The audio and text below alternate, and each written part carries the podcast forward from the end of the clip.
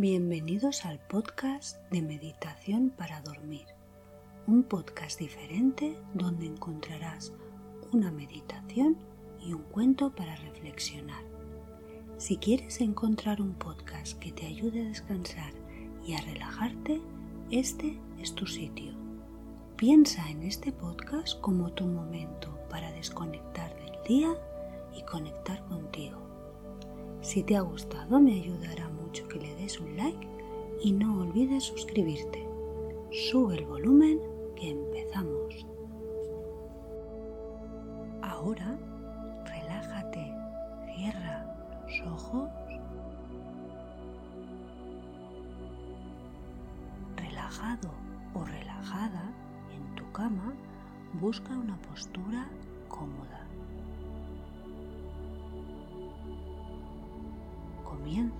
Por reducir las distracciones ambientales y concéntrate en la respiración. Cualquier pensamiento que aparezca ahora en tu mente, simplemente lo observas, no te enganchas en él y lo dejas pasar, porque a partir de este momento tu atención solo está en tu respiración, lenta, profunda y pausada.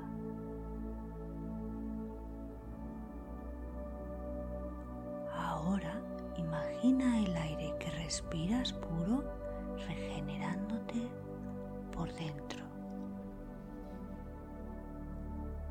Vamos a empezar con el ejercicio del 3 al 1.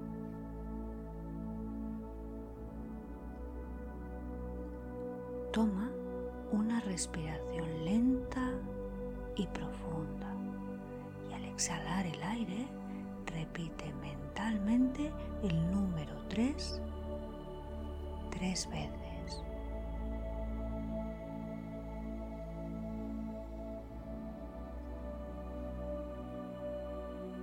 Toma otra respiración lenta y profunda.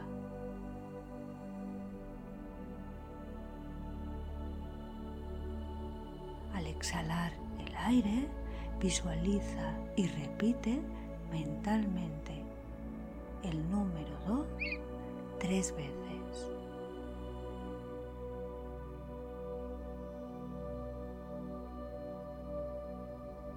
Toma otra respiración lenta y profunda.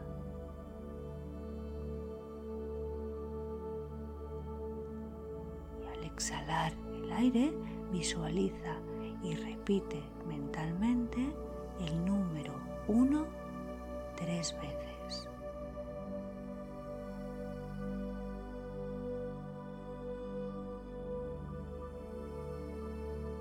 Muy bien, ahora voy a contar del 10 al 1. A medida que vaya contando, te relajarás aún. 10,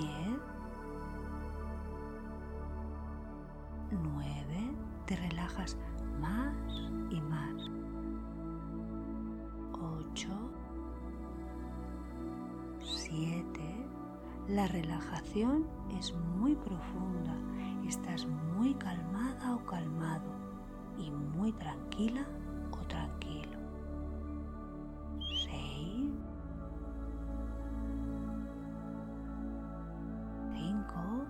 déjate llevar por las sensaciones tan profundas de relajación que estás experimentando. 4,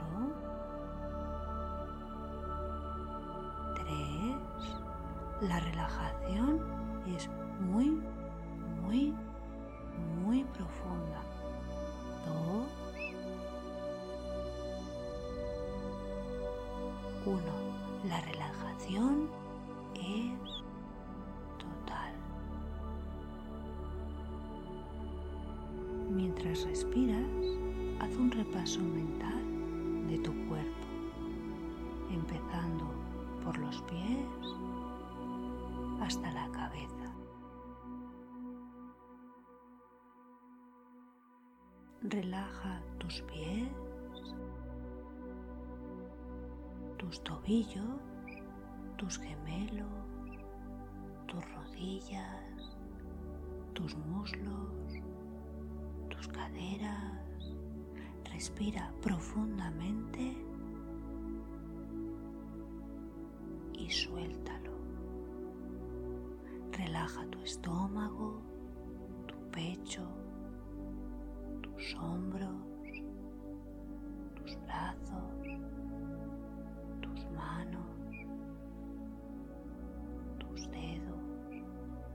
Respira profundamente y suéltalo. Relaja tu cuello, relaja tu boca, tus pómulos, relaja tus párpados, relaja tus ojos, tus cejas, tu frente tu cuero cabelludo. Respira profundamente y suéltalo.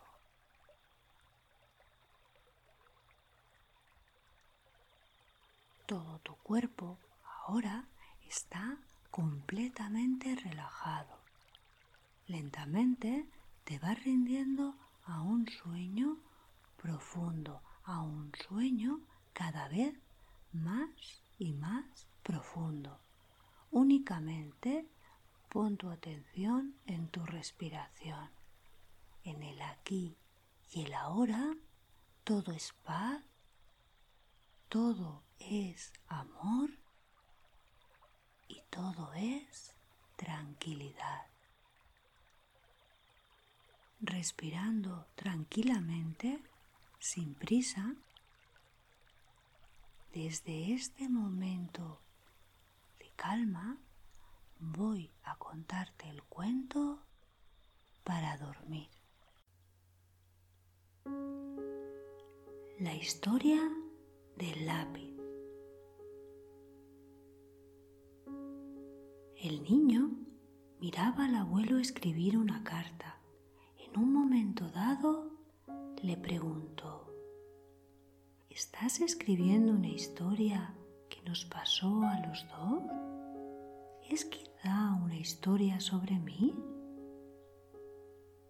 El abuelo dejó de escribir, sonrió y dijo al nieto, Estoy escribiendo sobre ti.